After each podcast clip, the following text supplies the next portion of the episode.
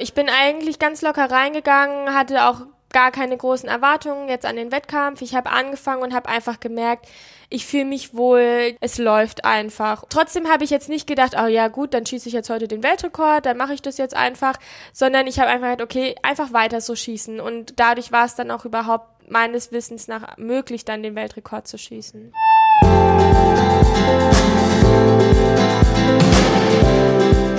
Willkommen bei Performance gewinnt. Wir reden darüber, wie du deine optimale Leistung aufbauen kannst und wie du sie vor allem genau dann abrufen kannst, wenn es wirklich drauf ankommt. Ich bin Harald Dobmeier und ich freue mich riesig, dass du heute wieder mit an Bord bist. Ja, und ich habe mir heute wieder einen besonderen Gesprächspartner an den Tisch geholt aus dem Sportbereich und zwar Janine Meissner ist da. Grüß dich, Janine. Hi. Janine, du bist, um mal die Statistiken erstmal abzuklären, du bist 25 Jahre alt, du bist Lehramtsstudentin, vor allem bist du aber auch Bogenschützin. Genau. Und deswegen bist du hier, weil du hast wirklich etwas Sensationelles geschafft. Du hast einen Weltrekord geschossen. Ich glaube, im November jetzt war das, ne? Oder? Genau, ja, im November. Erzähl doch mal, wo war das und was hast du da genau geschafft? Ja, in, bei uns gibt's in der Hallensaison immer verschiedene Hallenweltcups rund um die Welt. Und da war ich ebenfalls dann in Strassen, also Luxemburg, und habe dort einen Hallenweltkampf bestritten. Und ja, hatte da die große Ehre oder das Quäntchen Glück, einen Weltrekord zu schießen, also 596 von 600 möglichen Ringen. Wahnsinn. Ich glaube, der war Vorher fünf Jahre, ich glaube 2014 waren 595 Ringe, wenn ich das richtig gelesen habe, mal geschossen worden. Genau, ja, ein Ring weniger, der ja. hat ganz schön lange Bestand gehabt und an dem Wochenende sind dann ebenfalls zweimal Weltrekorde gefallen. Ähm, am Tag vor mir hat quasi eine Britin 596 Ringe das erste Mal geschossen und ich am Tag danach nochmal. Demnach bin ich auch nicht offiziell Weltrekordinhaberin, aber habe ihn halt ebenfalls trotzdem gebrochen.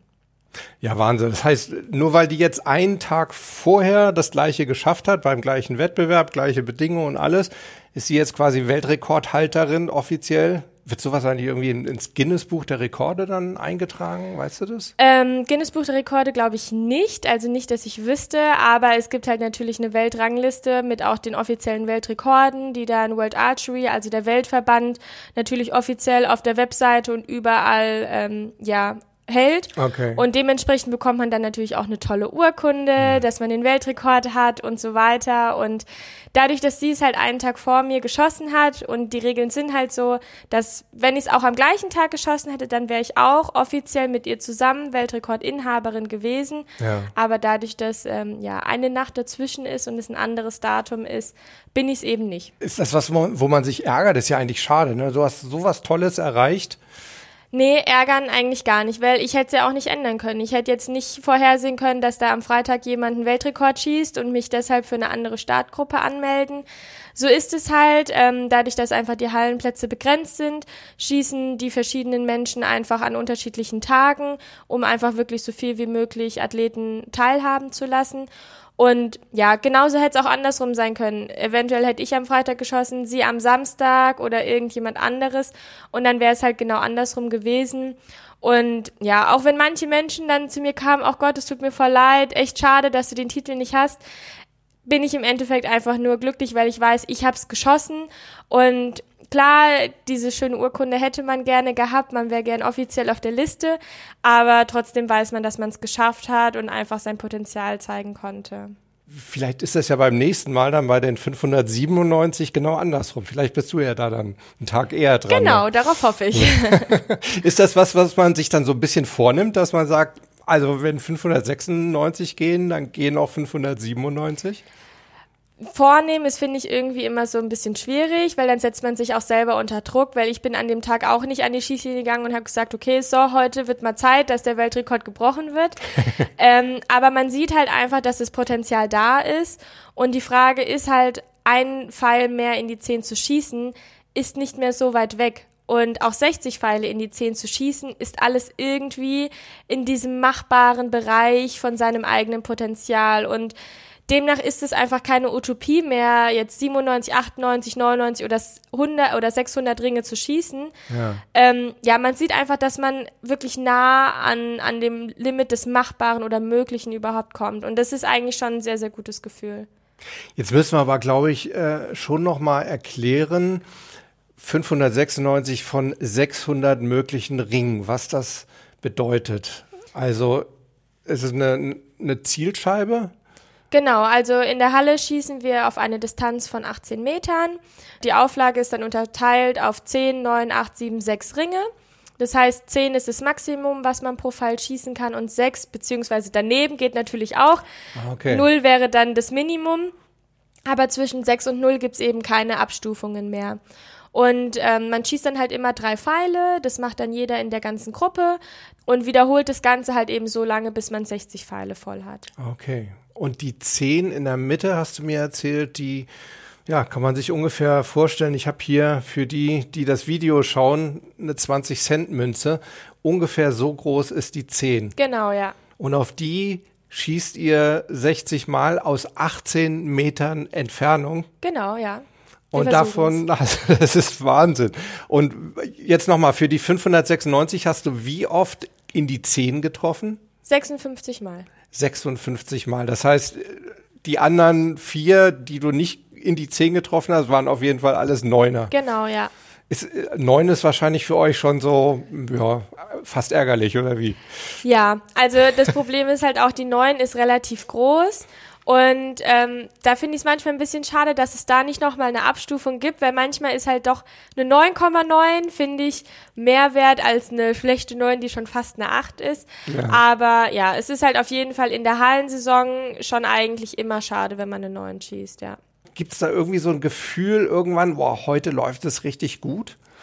Ja, ich bin eigentlich ganz locker reingegangen, hatte auch gar keine großen Erwartungen jetzt an den Wettkampf. Ich habe angefangen und habe einfach gemerkt, ich fühle mich wohl, die Technik funktioniert, alles wie in einem Training, es läuft einfach und nach der ersten Hälfte, da ist dann auch noch mal kurz Pause, habe ich dann gemerkt, es ist schon ziemlich ziemlich gut gerade. Also da haben dann auch schon einige andere geschaut und meint, ja, okay, läuft gut bei dir heute. Und ja, trotzdem habe ich jetzt nicht gedacht, oh ja gut, dann schieße ich jetzt heute den Weltrekord, dann mache ich das jetzt einfach, sondern ich habe einfach gedacht, okay, einfach weiter so schießen. Und genauso habe ich es dann auch gemacht und dadurch war es dann auch überhaupt meines Wissens nach möglich, dann den Weltrekord zu schießen. Okay.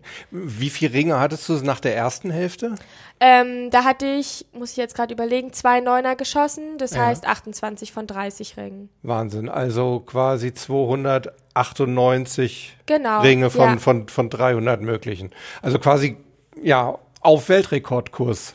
Genau, das auf jeden Fall. Ja. ja. Kriegt man das irgendwie angezeigt? Nee, aber das hat man wahrscheinlich im Kopf dann irgendwie, ne? Zum einen weiß man weil man hat dann natürlich auf Facebook und Co. schon die Nachrichten vom Vortag gesehen. Ah. Neuer Weltrekord wurde geschossen und dann denkt man sich so, ja, hm, bin ich gar nicht so weit entfernt davon. Aber so ganz wahrgenommen habe ich es nicht. Man sieht es dann auch nochmal in der Halle, weil da läuft dann einfach über einen Beamer an der Wand immer ähm, runter, wie, die aktu wie der aktuelle Stand ist. Und ja, da habe ich es dann auch einmal gesehen, dass ich äh, ja ziemlich weit vorne bin, auf Platz eins. aber an sich werfe ich da auch nicht so ein großes Augenmerk drauf, weil ich versuche schon bei mir zu bleiben und den Fokus bei mir zu halten und demnach ist mir das dann auch mehr oder weniger egal. Okay. Das heißt, da geht einem nicht durch den Kopf, oh, jetzt musst du das nochmal halten, irgendwie diese Leistung. Hat das irgendwie deine Gedanken verändert? An dem Tag gar nicht. Also okay. ähm, ich finde, diese Gedanken mit, okay, jetzt muss ich das schaffen und so weiter, die kommen, wenn man nicht hundertprozentig fokussiert sind, weil dann lässt man sich durch so einen Anreiz schnell ablenken.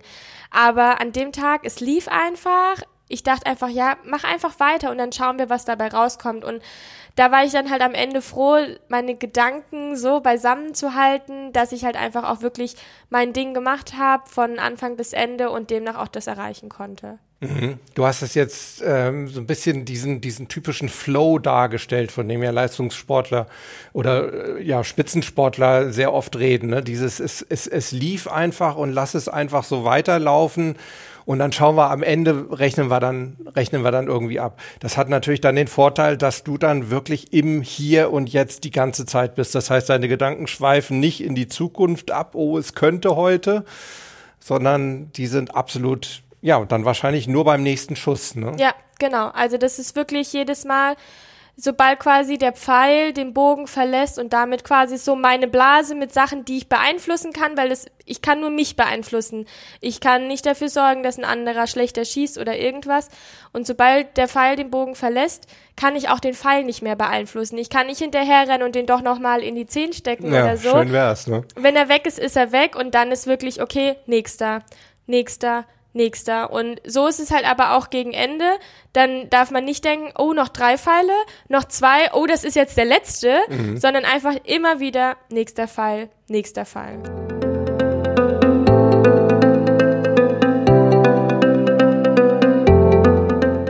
Ärgerst du dich dann, wenn du dann einen neuen triffst? Gibt es da sowas? Hast du das irgendwie in deiner Routine drin, dass du sagst, ja, kurz mal ärgern, aber dann wieder durchatmen und weiter? Oder lässt du das gar nicht erst zu? Also es, es kommt sehr drauf an. Also eine 9 zu schießen hat halt mehrere Gründe. Entweder man war unkonzentriert oder man stand gar nicht in der Mitte und der Schuss kam aber trotzdem. Dann ist es halt unvermeidlich. Der Pfeil kann nur das machen, was ich halt quasi auslöse. Ja. Und ähm, demnach ist es manchmal, dass ich sage, okay, ist doof gelaufen und dann kommt der nächste. Wenn es aber wirklich ein Fehler vom Ablauf ist, klar, dann wird es kurz analysiert, was war jetzt der Fehler, falsch gelöst, der Griffdruckpunkt falsch oder irgendwas.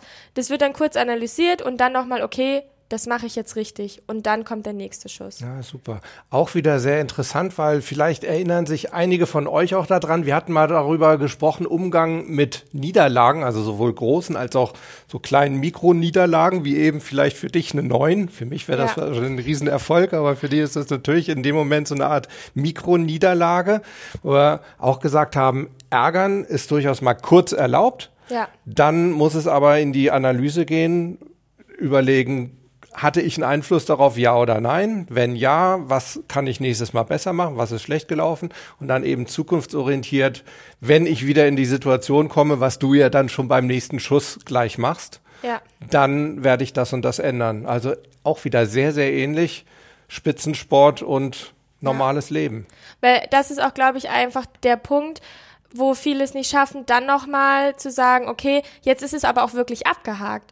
Das sieht man halt gerade auch ähm, bei Wettkämpfen ganz oft, es kommt ein schlechter Schuss und danach kommt meistens nochmal ein schlechter Schuss, der manchmal sogar noch schlechter ist, also vom Treffen her. Ja. Und dann sieht man halt ganz klar, okay, die Person hat sich geärgert, war aber gedanklich, hing sie noch zurück. Sie war nicht im Hier und Jetzt mit neuer Pfeil, neues Glück, ja. sondern hat noch drüber nachgedacht, was war da und hat sich geärgert. Und dann kommt der nächste Schuss der dann womöglich noch schlechter ist und dann ärgert man sich halt erst recht, weil man sich über den alten Fall noch geärgert hat und so dreht sich das dann halt meistens weiter. Genau, also da ist ja quasi die Aufmerksamkeit ist da noch in der Vergangenheit. Ja. Ich habe immer so ein, so, ein, so ein Bild, Aufmerksamkeit kann in verschiedene Richtungen gehen, kann nach in die Zukunft äh, abweichen, kann in die Vergangenheit abweichen, kann nach außen abweichen und durchaus auch zu sehr nach innen ja. irgendwie. Und in dem Fall ist es dann noch in der Vergangenheit, du hängst an diesem, an dieser einen neuen fest, bist dann noch unkonzentrierter. Klar, dann können natürlich auch noch andere Sachen dazukommen. Häufig kommen die Leute dann auch in so eine Weg von Strategie, dass sie sich auf einmal sagen, oh, das darf mir nicht nochmal passieren. Ja. Ist natürlich auch immer gefährlich. Ne? Also ich empfehle immer so eine Hinzu-Strategie. Also ich will etwas Positives erreichen und nicht, ich will etwas Negatives vermeiden. Ja, genau. Machst du das auch ganz, ganz bewusst? Ähm, ja, ich versuch's. Es ist nicht immer ganz einfach, aber ähm, im Studium hatte ich ja auch dann das Nebenfach Psychologie, ist ja immer mit dabei. Ja. Und da war dann halt auch diese, ja, ist glaube ich nicht ver bestätigt diese Studie, aber dass das Gehirn halt dieses Wort nicht nicht verarbeiten kann. Ja. Und ähm, klar, wenn ich den Schülern sage, das ist nicht eure Hausaufgabe, dann können sie das sehr gut verarbeiten und sich das auch merken. Aber ich denke halt trotzdem, dieses ähm, super Experiment, denke nicht an einen blauen Elefanten. Ja. Zack, er ist im Kopf und bis man den halt wieder wegbekommt, das dauert dann halt. Und lieber denke ich mir dann, okay, jetzt konzentriere ich mich auf eine rote Katze. Und das geht viel einfacher, als zu sagen, nein, nein, nicht dran denken oder habt nicht diese Gedanken, sondern dann hole ich mir lieber Gedanken, die ich haben möchte, anstatt vers zu versuchen, irgendwas aus meinem Kopf zu verdrängen. Genau, ja. Also eben nicht der Gedanke, bloß nicht wieder eine neuen, ja, sondern dann eben wirklich das Bild aufbauen, Jetzt ähm, mal eine eine 10, 10. zu schießen. Genau, Genau. mal eine 10. Ne? Da werden ja in, in den meisten Fällen schon ein paar da gewesen sein bei dir. Ähm, weil wir jetzt gerade so sagen, das Bild aufbauen, arbeitest du mit, mit Visualisierungen? Baust du dir so, eine, so, ein, so einen Erfolgsfilm auf? Also ich bin allgemein der Typ, der sehr visuell arbeitet und dadurch hat es auch für mich mit den visuellen Bildern gepasst. Und Ja.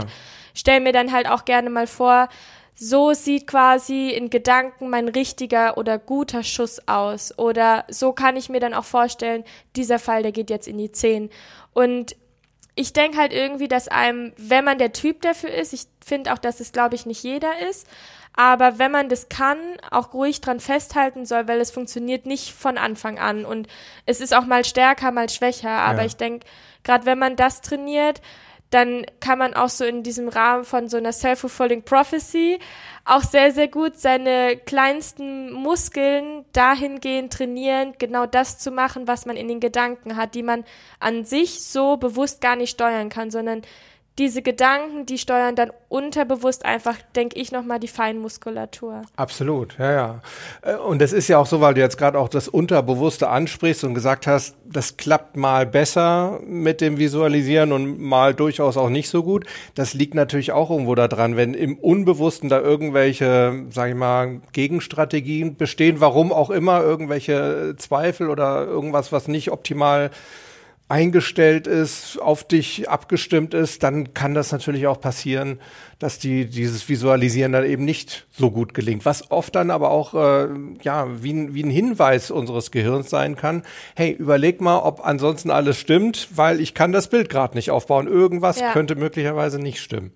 Baust du so ein Gefühl auf, wie sich ein, ein guter Schuss anfühlt, oder sind die Unterschiede dazu zu marginal?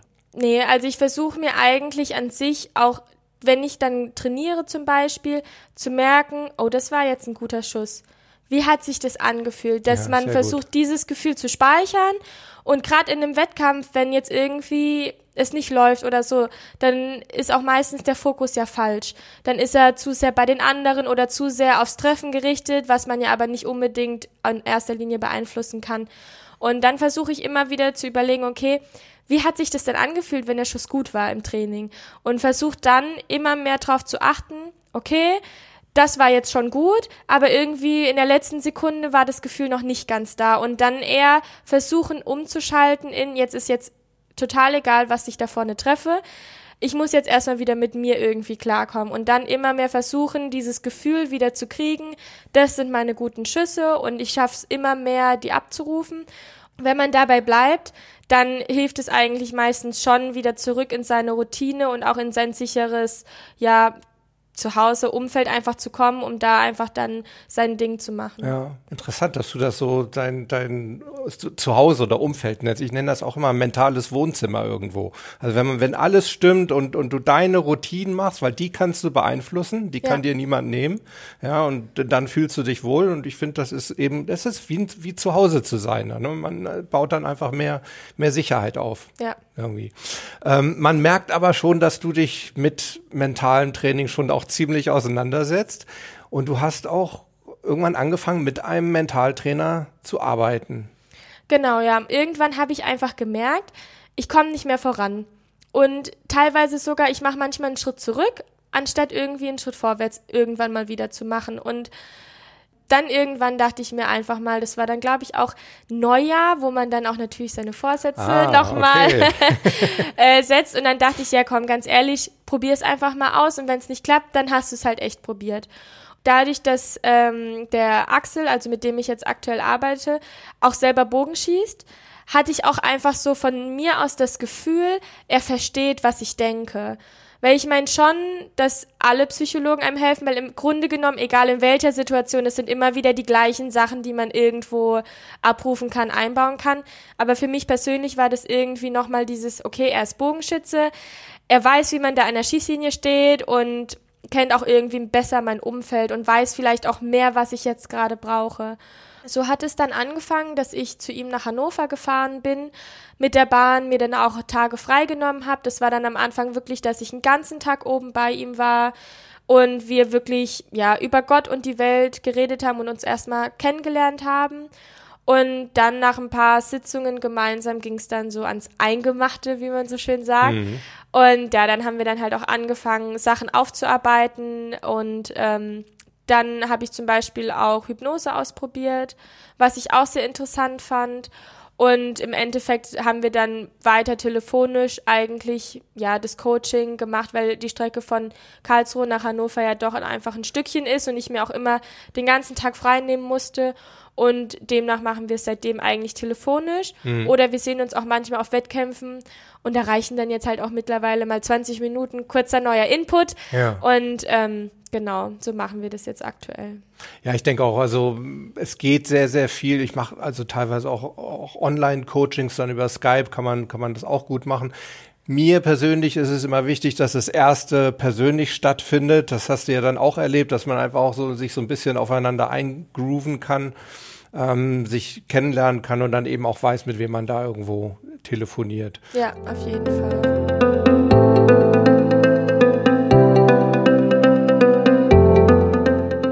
Gibt es da besondere Sachen, an denen ihr jetzt noch so arbeitet? Also ich könnte mir vorstellen, so diese ganze Fokussierungsgeschichte, sich von Ablenkungen eben nicht ablenken zu lassen, ist mit Sicherheit eine ganz wichtige Sache. Ja, das war vor allem zu Anfang eigentlich das, dass man einfach schaut, wie schaffe ich es bei mir zu bleiben, wie viel ähm, Offenheit nach außen ist in Ordnung, ähm, und da einfach auch ein gewisses Maß zu finden und es auszutesten. Und das war dann halt auch gerade am Anfang etwas, was Zeit braucht, weil ich habe dann auch zum Beispiel, als wir darüber geredet hatten, direkt den Wettkampf danach mich komplett abgeschottet und war wirklich innen eng und habe gesagt, okay, äh, ich spreche mit niemandem, ich mache das, ich bin voll bei mir.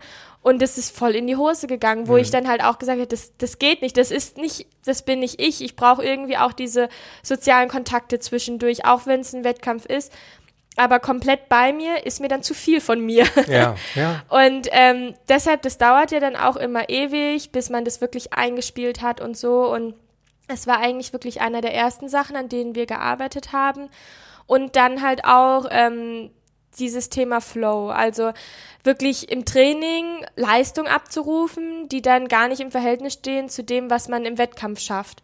Und bei mir war jetzt noch nie die Schwelle sehr hoch oder unterschiedlich, das war relativ ähnlich aber halt nicht gleich. Ja. Und das hat mich dann halt schon teilweise gefuchst, wenn man sieht oder einfach merkt, ich kann es eigentlich besser. Und das ist halt dieses Gutsein, wenn es drauf ankommt. Das ist halt auch immer so mein Spruch. Es gibt so viele Trainingshelden und ja. Könige, die sagen dann, oh, letztes Training, da habe ich eine 600 geschossen und im nächsten Wettkampf sind es dann 50 Ringe weniger und die fragen sich immer, oh, woran liegt es? Ja. Aber das ist halt genau dieses Quäntchen, wo ich halt auch sage, das ist Mentaltraining, da zu schaffen, es gleich zu machen, genauso wie im Training.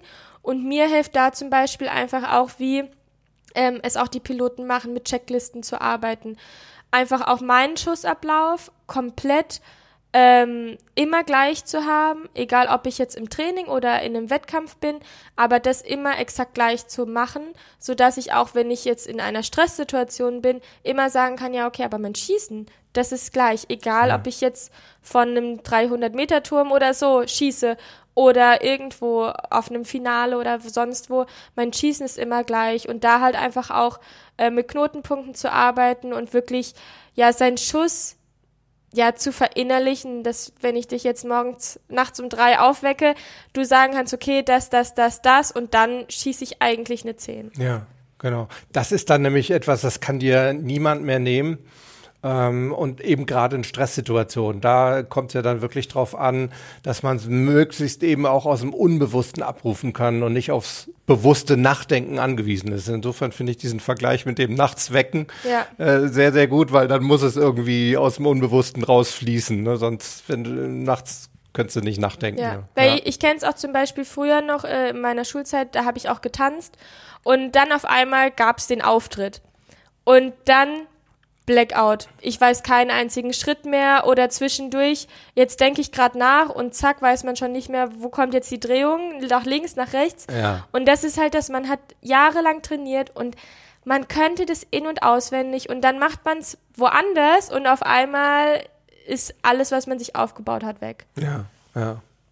Ja, super spannend. Also da sieht man auch wieder, wie viele Sachen, die wir ja auch so für den Alltag besprochen haben, über Routinen haben wir ja auch schon ausführlich gesprochen, sich eben auch da wiederfinden und eben auch andersrum, was man eben auch für den Alltag fantastisch aus dem Sport lernen kann.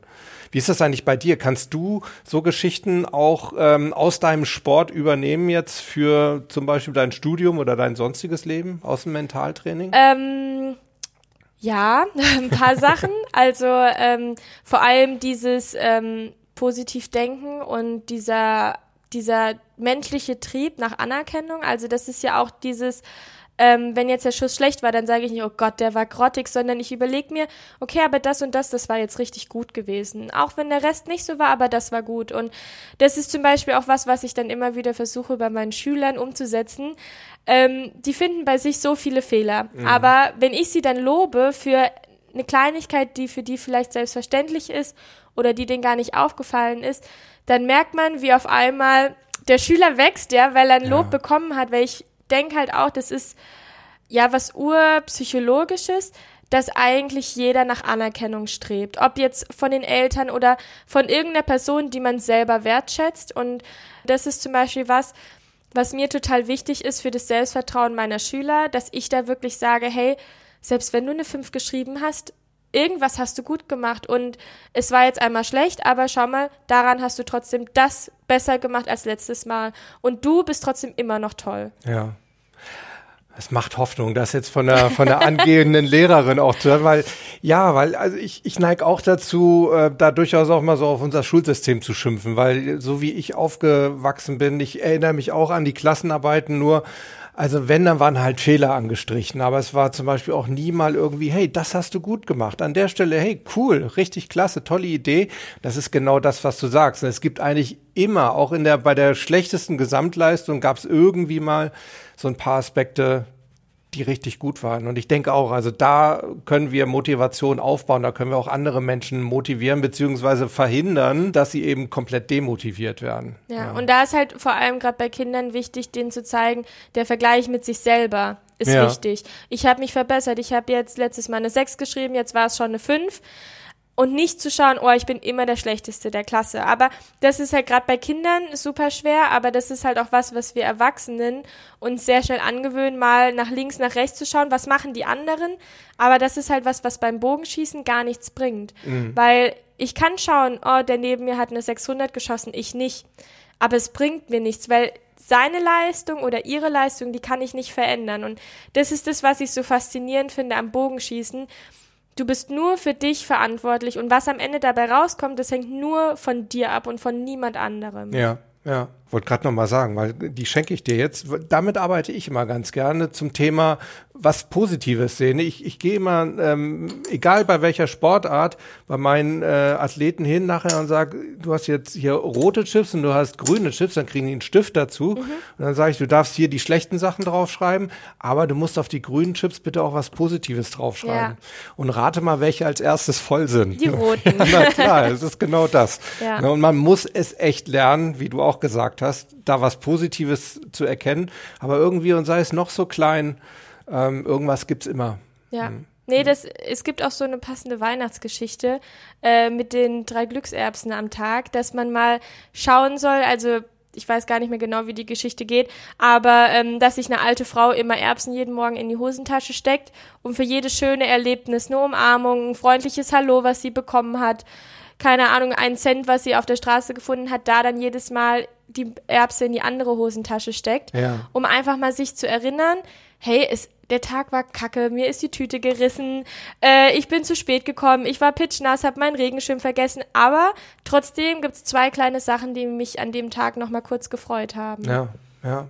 Und wenn man, sag ich mal, so einen Tag vielleicht auch mit solchen Gedanken beendet, ich bin ja auch ein großer Freund davon, abends im Bett einfach nochmal so ein bisschen Revue passieren zu lassen. Klar, man darf sich auch an die negativen erinnern. Auch da könnte man ja so analytisch vorgehen, wie du es nach, nach einer neuen machst. Ja, dann mal zu gucken, okay, kann ich in der Zukunft irgendwas verändern vielleicht?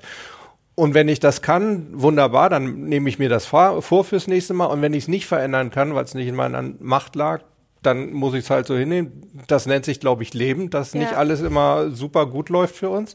Aber das ist, ist auch eine tolle Geschichte. Ja. ja. ja. Nee, aber das ist halt auch das, was mir ähm, schon, als ich mit Schießen angefangen habe, äh, mein Trainer mal gesagt hat, erinnere dich ans Gute, weil das Schlechte merkst du dir sowieso. Ja. Wenn ich dich frage, ja, was ist dir denn gestern Schlimmes passiert? Zack, die Liste, die wäre ellenlang, aber das ist halt wirklich immer wieder, also es ist ja aktuell auch mit diesen ganzen Büchlein führen, schreib dir mal gute Dinge auf, ein Journal führen oder sowas. Das ist ja, ja. gerade wieder voll im Trend, aber ich denke halt auch, weil die Menschen vergessen, an das Positive zu denken und man schnell in dieses Meckern und alles ist doof, in diese, ich sag immer Käfer auf dem Rückenlage kommt. Ja. Äh, ich kann meckern und so weiter, aber ich kann halt auch eigentlich mal schauen, was war denn gut und einfach mal dann das mit nach vorne nehmen. Ja. Und nochmal, ich finde das super, dass eine angehende Lehrerin so ein, so ein Gedankengut da vielleicht auch ähm, unter ihre Schüler bringt, weil ich, ich gerade in dem Alter, ähm, im, im, im Schulalter, da nehmen wir eben Sachen auch wirklich noch am besten auf. Und wenn das zu einer Selbstverständlichkeit wird, dass einfach mehr Leute positiver auch an, an Sachen, die nicht gelungen sind, rangehen, dann ist uns, glaube ich, allen gedient. Was steht für dich jetzt 2020 an? Ähm, 2020 das mit dem beruflichen unter einen Hut zu kriegen überhaupt. Das ist halt dann als Lehrerin ja. schwierig. Ja. Äh, man kann seine Kinder nicht äh, sitzen lassen vor äh, einer leeren Tafel. aber ähm, das wäre halt auf jeden Fall mein Ziel, das gut unter einen Hut zu kriegen. Und dann halt aber auch weiterhin erfolgreich zu sein, weil dann 2021 eben für uns die World Games anstehen. Und das ist ja dann für die nicht-olympischen Sportarten so das höchste Event, was man eigentlich so erreichen möchte. Und ähm, ja, da bin ich jetzt zweimal knapp vorbei an der Qualifikation, was halt auch eben zum Grund hat, dass wir nicht so viele Weltcups besuchen können, ähm, weil die Qualifikation für die World Games halt über die Weltrangliste zum größten okay. Teil geht. Und je mehr Wettkämpfe, desto größer halt die Chance, bei der Weltrangliste aufzusteigen. Und ähm, das wäre jetzt aber auf jeden Fall mein Ziel 2020, so viel Weltcups zu schießen, dass es einfach für die Qualifikation für die World Games reicht. Drücke ich dir ganz fest die Daumen, aber kann eigentlich nichts schiefgehen. Jetzt auch noch mit Mentaltraining in den ja. letzten Jahren. Also ja, ich glaube schon, dass das eine Menge, Menge bewirken wird. Nochmal drück dir ganz fest die Daumen. Ganz herzlichen Dank für deinen Besuch hier bei mir. Wenn ihr noch Fragen habt an die Janine, dann stellt sie bitte. Ich würde sie dann gerne an dich weiterleiten und denke, wir werden irgendwie einen Weg finden, das dann auch zu be äh, beantworten. Ne? Also ihr könnt jederzeit Fragen per E-Mail an harald.dobmeier.com sehr gerne auf die Mailbox, wie ihr wisst, 06173 608 4806 oder ihr schreibt es unter die Kommentare sowohl im Podcast als auch bei YouTube oder irgendwo bei Instagram unter irgendeinen Post. Ganz egal, wir finden das und wir werden das beantworten. Ja. In diesem Sinne, nochmal ganz lieben Dank, dass du da warst und wir sehen uns nächste Woche wieder und bis dahin bleibt Gewinner. Ciao. Auf Wiedersehen.